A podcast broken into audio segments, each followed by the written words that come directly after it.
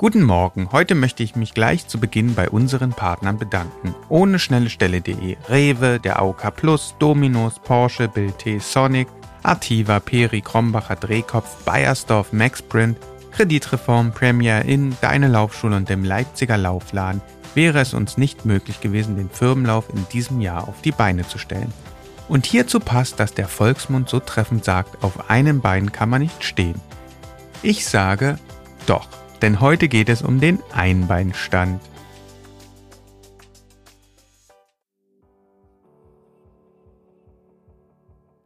Wie sieht es denn in deinem Alltag mit Sturzprophylaxe aus? Die meisten werden sagen, dass das doch nur ein Thema für ältere Personen wäre. Ist es auch, aber nicht nur, wie ich durch die Recherche für diesen Podcast erfahren durfte.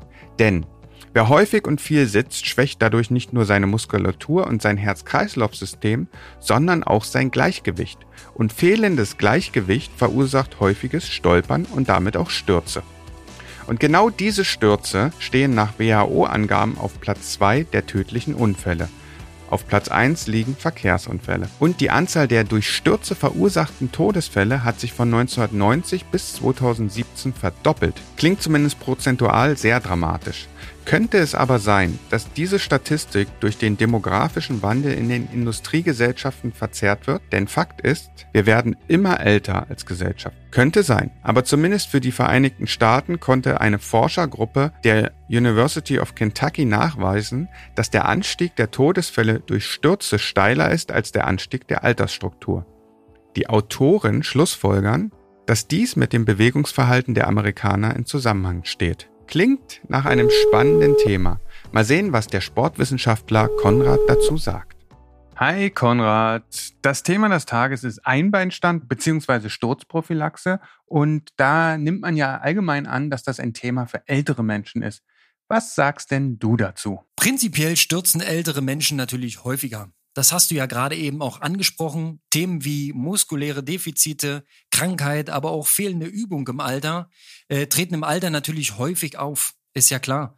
Äh, allerdings hilft hier auch der häufig zitierte Bewegungsmangel nicht unbedingt, um die Fähigkeit, Gleichgewicht zu trainieren oder zu verbessern.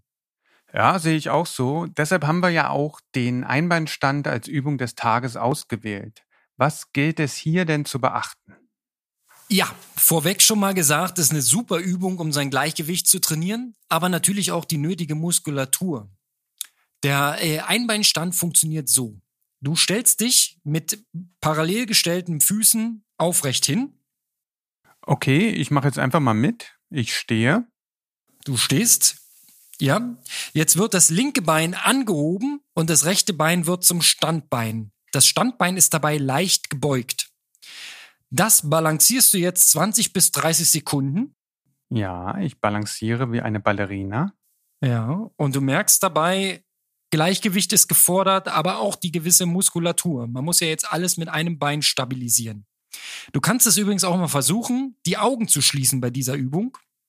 Dadurch wird es noch etwas herausfordernder. Oh ja. Ja, zumindest fürs Gleichgewicht. Ja, und dann wechselt man auf die andere Seite und gerne auch wiederholen, mehrfach am Tag. Wow, eine echt gute Übung, die man auch beim Zähneputzen oder Telefonieren machen kann, oder? Absolut. Also ich bin immer dafür, diese Zeiträume, die am Tag entstehen, einfach effektiv zu nutzen und immer mal eine kleine Übung einzustreuen. Einbeinstellen auf jeden Fall. Vielleicht hast du ja auch mal Lust, diesen Test zu machen. Oder du machst gleich den Test, den ich auf der Webseite des Mitteldeutschen Rundfunks gefunden habe. Ich würde sagen, der wird nicht nur für dich sehr aufschlussreich sein, sondern sorgt auch im Büro für ordentlich Stimmung. Für den Test benötigst du eine Stoppuhr, eins deiner Beine, möglichst viel Publikum und den Mut, deine Augen zu schließen. Getestet wird, wie lange du mit geschlossenen Augen auf einem Bein stehen kannst. Probier es mal aus. Während du also nun rumstehst und dein Gleichgewicht testest, möchte ich dir etwas über deine möglichen Ergebnisse sagen. Wenn du dabei unter 5 Sekunden bleibst, bist du entweder betrunken oder extrem sturzgefährdet, was ich ja nicht unbedingt ausschließen muss. Solltest du 25 Sekunden schaffen und Achtung, das ist jetzt wichtig, über 60 Jahre alt sein, bist du fit. Schaffst du 40 Sekunden, bist du gefühlte 40 Jahre alt, schaffst du sogar 50 Sekunden, dann bist du gefühlte 30 Jahre alt. Probiere es einfach mal aus und poste das Ergebnis auf unseren Social-Media-Kanälen des Firmenlauf Potsdam. Ich bin gespannt. Genauso gespannt bin ich auf die Statistik des Tages. Guten Morgen, Johanna. Bergfest. Wie läuft es bei dir? Hallo. Also eigentlich ganz gut, muss ich sagen. Ich mache fleißig die Übungen des Tages und die 21 Minuten, die kriege ich eigentlich auch ganz gut in den Alltag integriert. Das klingt sehr gut. Heute haben wir wieder eine von Konrads Lieblingsübungen, das Einbeinstehen. Kannst du uns hierzu irgendwelche statistischen Insights liefern? Indirekt ja. Du hattest dich ja schon mit dem Thema Gleichgewicht beschäftigt. Und da ist mir in den Sinn gekommen, wer aus dem Gleichgewicht kommt, fällt. Und weil es einen Bezug zu unseren Firmen haben soll, möchte ich dich mal fragen, welche Körperteile werden am häufigsten bei Arbeitsunfällen verletzt? Oh, tolle Frage. Ähm, ich versuche mal logisch äh, heranzugehen. Ich glaube, dass viele Menschen stürzen und sich dann mit den Händen abstützen. Deshalb sind Hände und Arme am häufigsten betroffen. Dann sieht man häufig Menschen mit Kniemanschetten, also wird das Knie auch weit vorn sein. Und gerade im Handwerk fehlt bestimmt häufiger mal ein Finger. Das hast du sehr gut kombiniert.